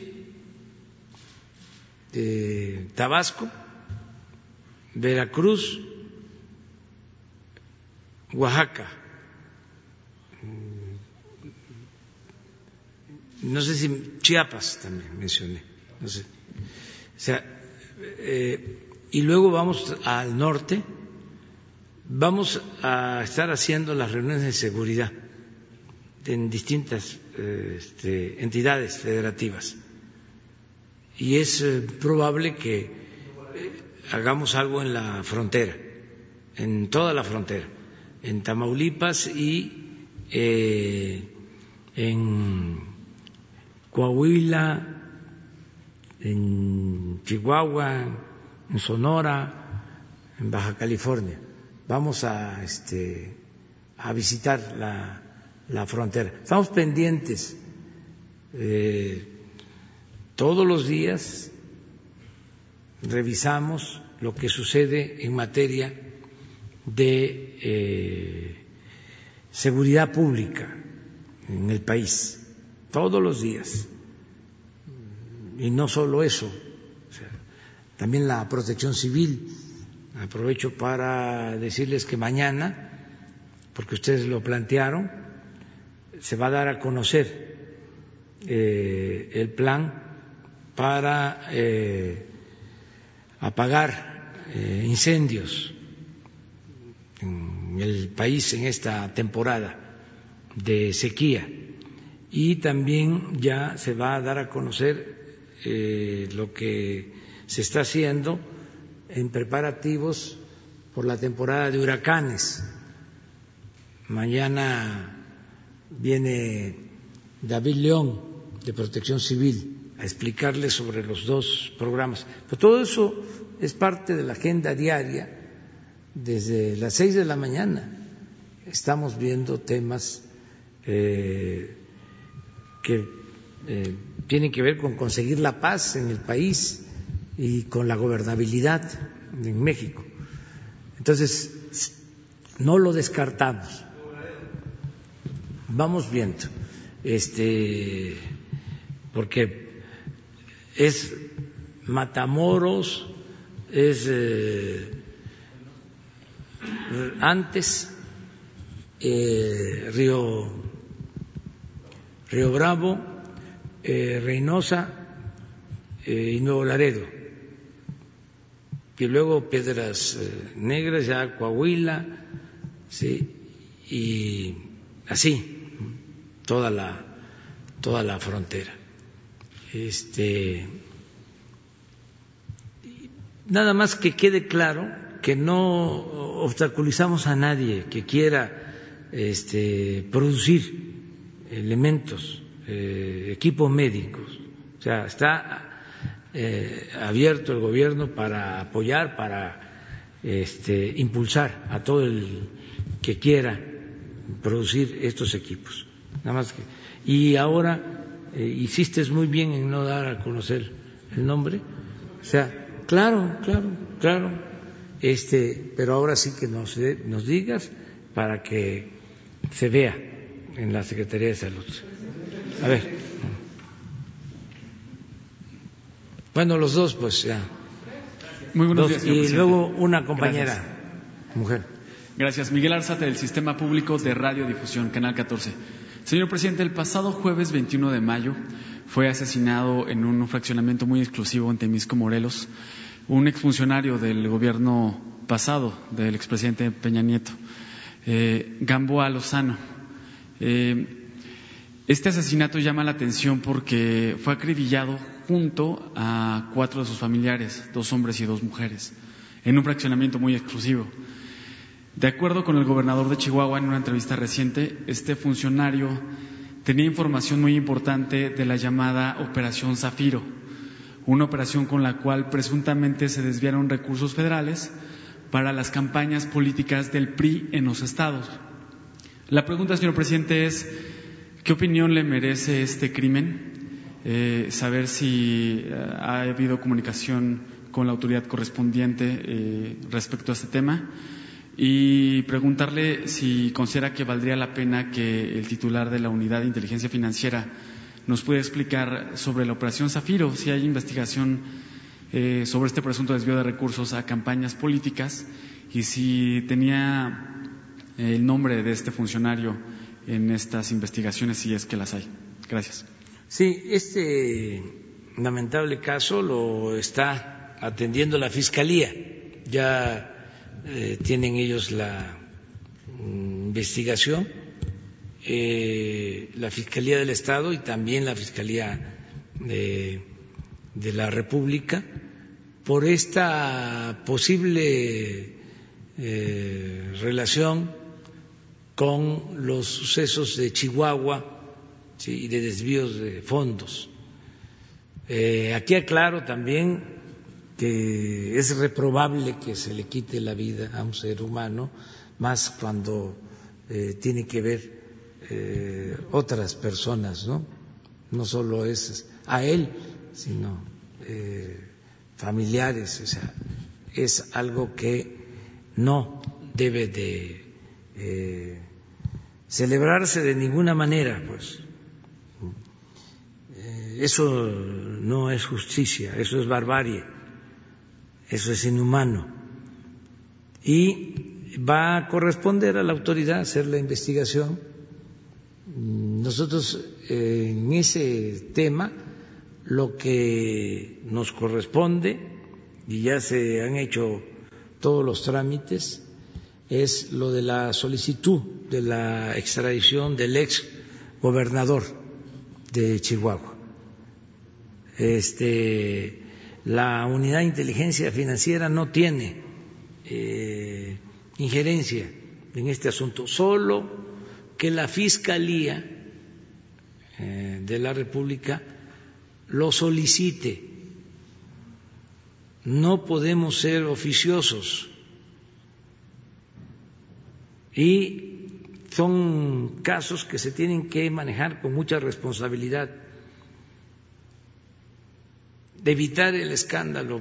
Hablábamos ayer de la importancia que tiene el preservar, el cuidar la dignidad de las personas.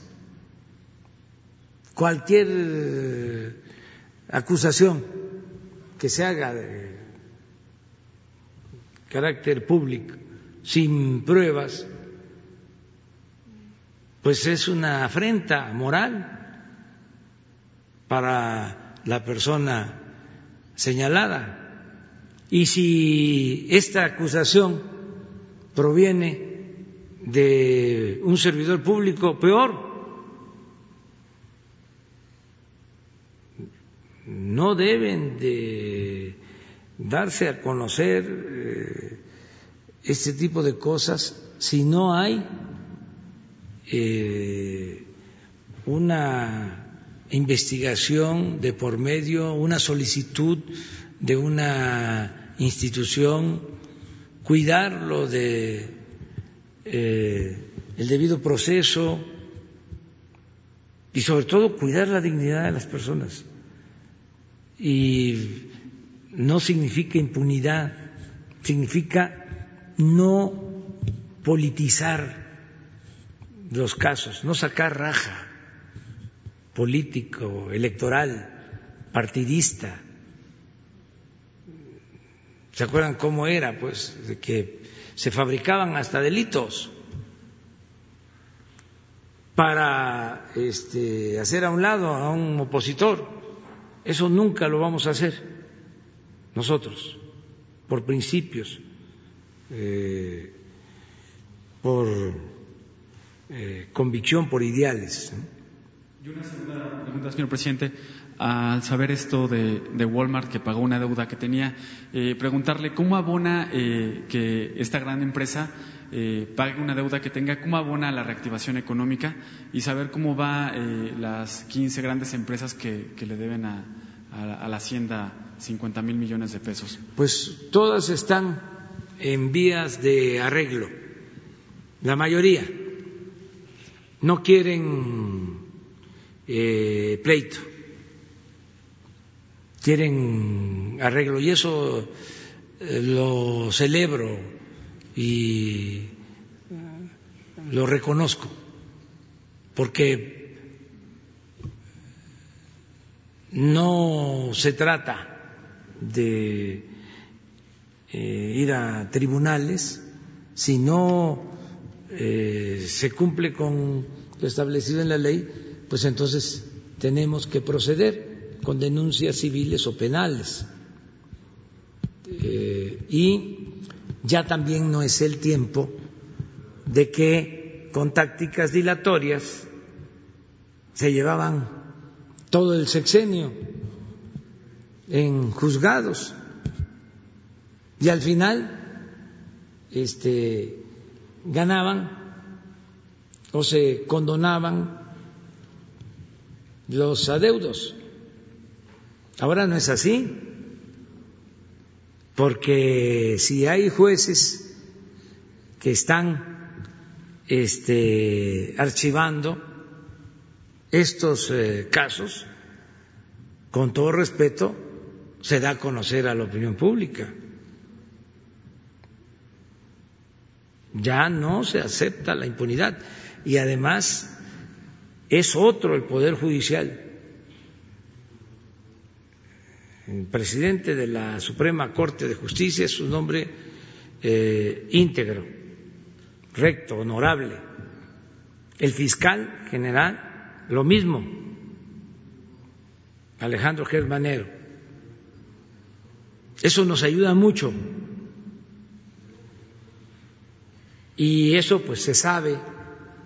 Además también se sabe que somos muy perseverantes.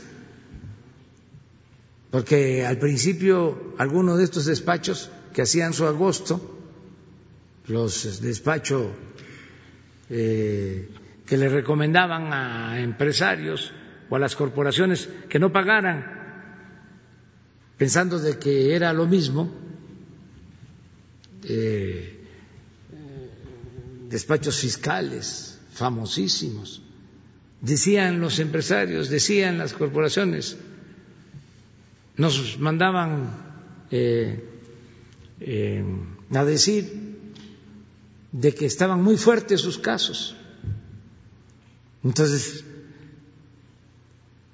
les eh, contestábamos que no, que incluso en algunos casos había defraudación fiscal y que se tenía que actuar penalmente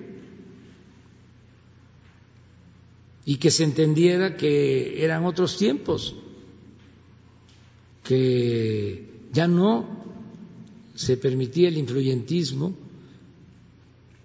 A lo mejor sus abogados estaban pensando que podían hacer las machingüepas que hacían antes, ¿no?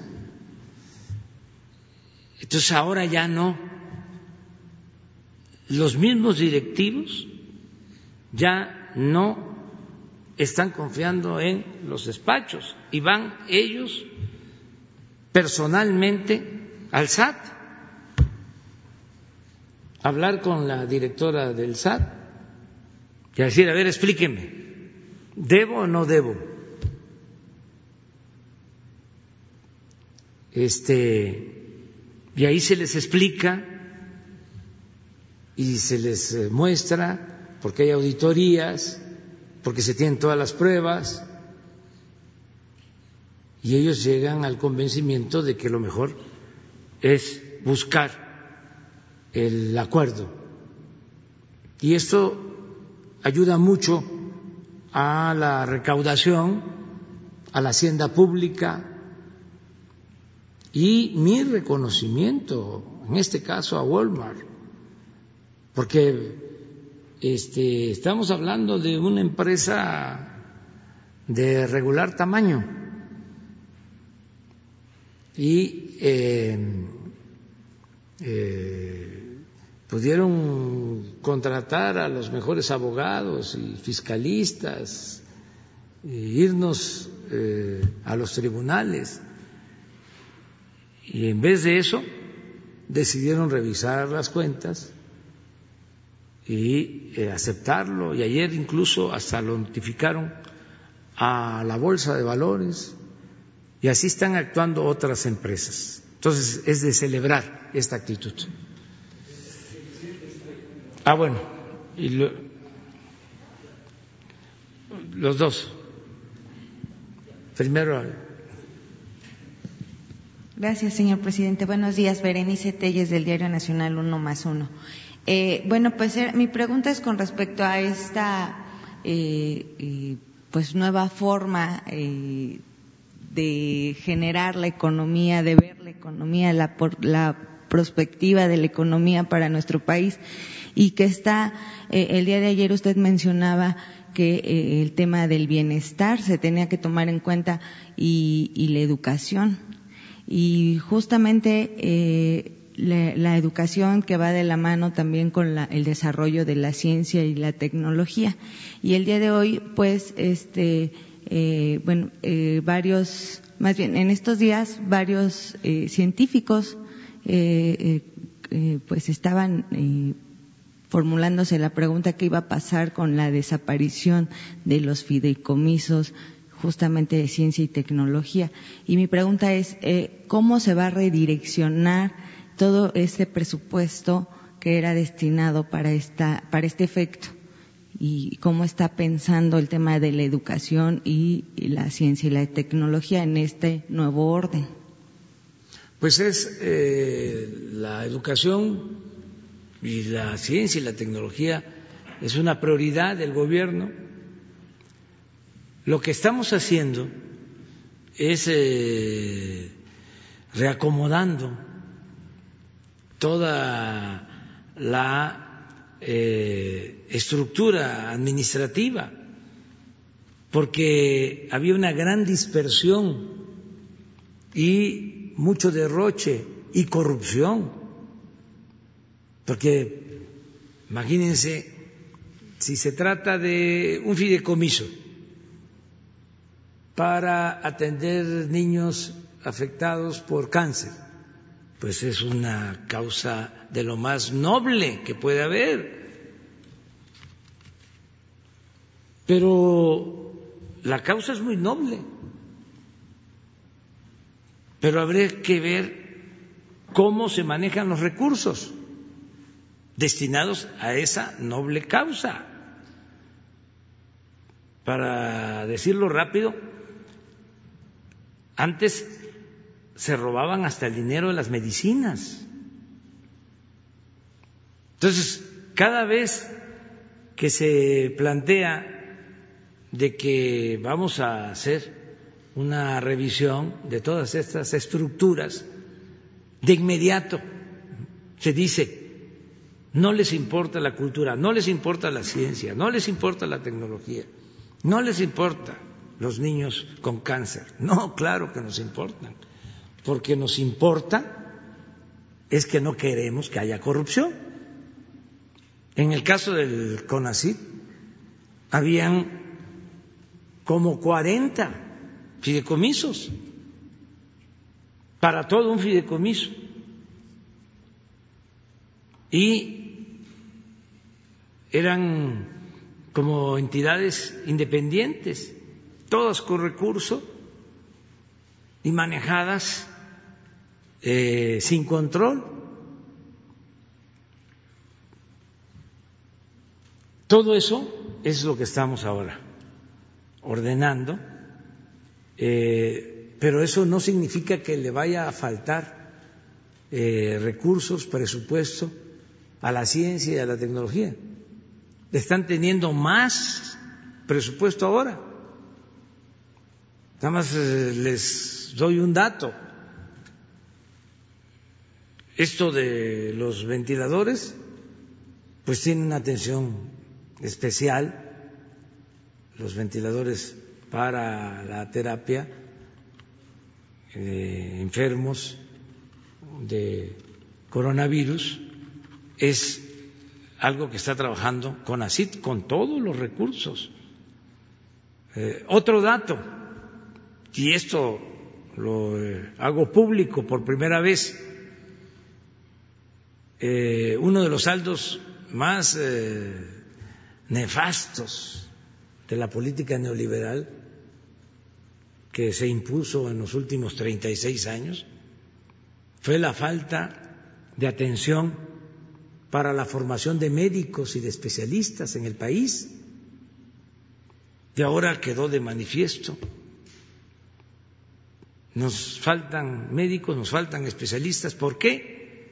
Porque se apostó a privatizar la educación y utilizaron como excusa para rechazar a los jóvenes que querían ingresar a las universidades o a especializarse de que no pasaban el examen de admisión, cuando eso no es cierto. No es que no pasaran el examen de admisión, es que no había cupo, no había espacio, porque no había presupuesto para las universidades públicas, para la formación de los especialistas. ¿Qué vamos a hacer nosotros? Lo anuncio ya todos los que quieran estudiar especialidades van a tener manera de hacerlo. En el nivel de eh, especialidades no va a haber rechazados. ¿Qué vamos a llevar a la práctica? Si no tenemos la capacidad en México, porque se fue deteriorando el sistema de enseñanza, de nivel superior y de especialistas médicos. Se fue eh, eh, haciendo menos, se fue desatendiendo y otras cosas también que tenemos que aclarar, ver cómo se practicaban los exámenes de admisión. O sea, todo eso se tiene que revisar y si hay eh, errores, corregirlos. Pero vamos a hablar de eso. ¿Cuántos eh, presentan examen para entrar en una especialidad en un año? Se presentan, en este año se van a se presentaron ya más de 52 mil candidatos para poder optar por especialidades médicas. Las especialidades médicas suman en términos generales más de 60, 68, de las cuales se abren de acuerdo a los sitios donde se forman, donde hay posibilidad de darles esa preparación, una preparación que es uno, dos, tres años, dependiendo de la complejidad de la ciencia que se está ampliando para la medicina. En, eh, en ese periodo eh, participan varias universidades, pero sumadas y principalmente a través de las más notorias, la UNAM, la, el TEC y eh, otras universidades, las estatales que también hay que considerar, se aceptan alrededor de 10.000, una cuarta parte, y eso con esfuerzos, estoy hablando de siempre se aceptaban, o sea, se les daba el visto bueno alrededor de 9.000 pero el, Seguro Social, lo resalto, ha hecho esfuerzos para aumentar progresivamente algunas de esas especialidades. El enfoque ahora, como ya dijo el señor presidente, va a ser completo. Uno, no rechazarlos, porque todos los que deben presentar eh, eh, llenan el requisito de ser médicos generales. Y en algún momento señalé que el ser médico general ya es una distinción. Seis años de estar trabajando y haciendo, inclusive ahora en, el COVID, algunas participaciones, como, como, ya saben, como recuerdan, que motivaron que aquellos que están eh, trabajando en comunidades tengan mayor puntuación, dos puntos de lo que se requiere para poder sumar a lo, del examen. Pero ahora también aquellos que tienen participación en, en COVID. Esto es como un estímulo. Pero independientemente de eso, de esto no me salí, sino lo que pasa es que es esencial el enfoque de qué médicos necesitamos. Y señalé hace eh, unos días, unas semanas, que nosotros necesitamos médicos generales de calidad, como muchos países, y de especialistas también de calidad, como los tenemos en México, pero insuficientes. Y de cada una de las especialidades eh, hay eh, diferencias notables. Por ejemplo, geriatras, aquellos que atienden a la población de mayor edad, tenemos un 10% de lo que se necesita. Y tenemos desde luego la posibilidad de no contar con los especialistas, los centros de especialidad que pueden dar esa preparación. Y así podría yo ir eh, enumerando muchos ejemplos, pero me quedo en los más importantes. Pediatras ginecobstetras, que son los que se encargan de atender los partos y las eh, enfermedades ligadas a, la vida sexual en las mujeres, y muchos otros ligados a lo que estamos viendo ahora en esta necesidad de enfrentar una emergencia. Todos los que están relacionados con urgencias, con terapia intensiva, con anestesia, con estas situaciones de emergencia, no los tenemos. Y en este caso, pues nosotros tenemos que sustentarlo a través de ah, que lo estamos haciendo ya y en breve lo podemos ya presentar en una forma muy académica, muy de todos los estados y de todas las universidades, poder tener las necesidades, un censo de necesidades. Yo lo señalé hace también ya más de un año, que en términos generales necesitamos, tenemos un déficit de 200 mil profesionistas de la salud médicos eh, y de los cuales eh, la mayoría son médicos generales todavía, que se necesitan 123 mil y el restante 76 mil son especialistas. Todo esto se tiene que ir eh, buscando, ya señaló el presidente, tan solo en esta epidemia, de las cosas positivas que tenemos es que, además de notar la desafortunada eh, déficit, el desafortunado déficit de profesionales y agrego de enfermeras, que son piezas centrales también, pues tenemos el hecho de que se pueden implementar subespecialidades que pueden tener una, una acción muy, muy positiva, muy integrada a esto para poder responder y así lo hemos hecho contratando entre médicos generales y especialistas más de 45 mil. Esta es una una actividad que realmente lleva a fundamentar lo que es el humanismo en una profesión como es la medicina. Pronto se los anunciaremos. Bueno, yo quiero nada más complementar de que se están creando eh, más de 20 escuelas de medicina en mm, el país, de medicina, de medicina y de enfermería. Pero eh, quiero aquí eh, manifestar, informar al pueblo de México que vamos a iniciar un programa de becas a especialistas, a estudiantes de especialidades que van a poder ir si no tenemos el cupo en el país, porque no se tiene para atender a todos, van a poder ir a estudiar al extranjero. 20, 30 mil médicos. Vamos a eh, llamar. Esta es una decisión que hemos tomado para que se deje eh, ese legado de 20, 30 mil eh, especialistas más eh, para antes o a finales o a de nuestro gobierno o a principios del próximo. Que no nos pase este, hacia adelante lo que estamos ahora padeciendo. Ya el secretario de Salud tiene instrucciones en este sentido. Vamos a obtener el presupuesto hasta para 30 mil becados que hagan especialidad en países del extranjero.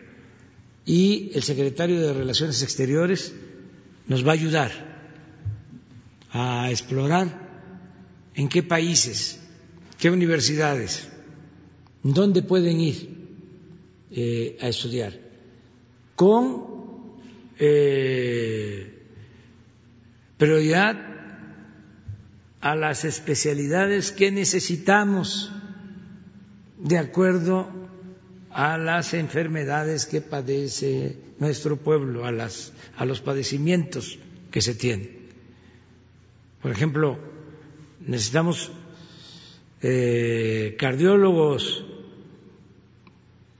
mm, necesitamos muchos especialistas para la diabetes, eh, necesitamos especialistas para las eh, eh, pandemias, enfermedades respiratorias. ¿Cuántos este, teníamos al principio de la pandemia, especialistas? Teníamos menos de... A ver, te explica. Gracias, con gusto. Sí, eh, esto el INSABI, el Instituto de Salud para el Bienestar y específicamente su coordinación médica con el doctor Alejandro Sbarch, ha estado dando un seguimiento muy estrecho porque al principio teníamos menos de, promedio, doy el número grueso, eh, ya lo dará él con precisión, menos de 2.500 personas que podían ser competentes para actuar en el campo clínico, considerando las distintas especialidades. La mayor restricción era los médicos y médicos especialistas en medicina crítica, que eran muy, muy poquitos. Tenemos también la necesidad de neumólogos y neumólogas, de personal que especialista en anestesia, también inhaloterapeutas. Eh, son especialidades, tanto del campo médico como del campo técnico, muy, muy restringidas. Y eh, esto obviamente hacía imposible aunque tuviéramos los ventiladores, ponerlos en operación porque se necesita el personal suficiente. Y el esquema que se usó es un esquema piramidal en donde se identificaron personas líderes eh, con conocimientos, formación y certificación en medicina crítica, que cada una de ellas atendería a cinco personas de otras especialidades que podrían eh, fungir como intensivistas, pero de una manera supervisada, y a su vez cada uno de estos cinco a otras cinco cada uno de ellos, de modo que tendríamos al final 30 en la pirámide más la persona líder. Esto nos permitió expandir eh, importantemente capacidades, como hemos señalado en términos del número de camas. Eh, al inicio teníamos menos de 1.800 y a lo largo de la expansión estamos teniendo más de 8.900, igual número grueso. ¿Qué quiere decir expandir? No es solamente tener la cama, pero además tener el ventilador, tener el monitor, tener las instalaciones físicas para la conexión de oxígeno, las bombas de perfusión de los eh, líquidos intravenosos, pero el factor limitante más, más, más importante, las personas especializadas en el campo médico y a través de esta convocatoria de médicas y médicos del bienestar se logró hacer la eh, expansión de capacidades con estos esquemas piramidales, el entrenamiento correspondiente para que cada quien, de acuerdo a su nivel de eh, jerarquía en esta pirámide eh, de carácter técnico, pudiera ocupar un espacio y ahorita tenemos cerca de 40.000 en ese, en ese grupo. Si les parece, hasta ahí, porque ya es este. Eh, quedas pendiente para mañana.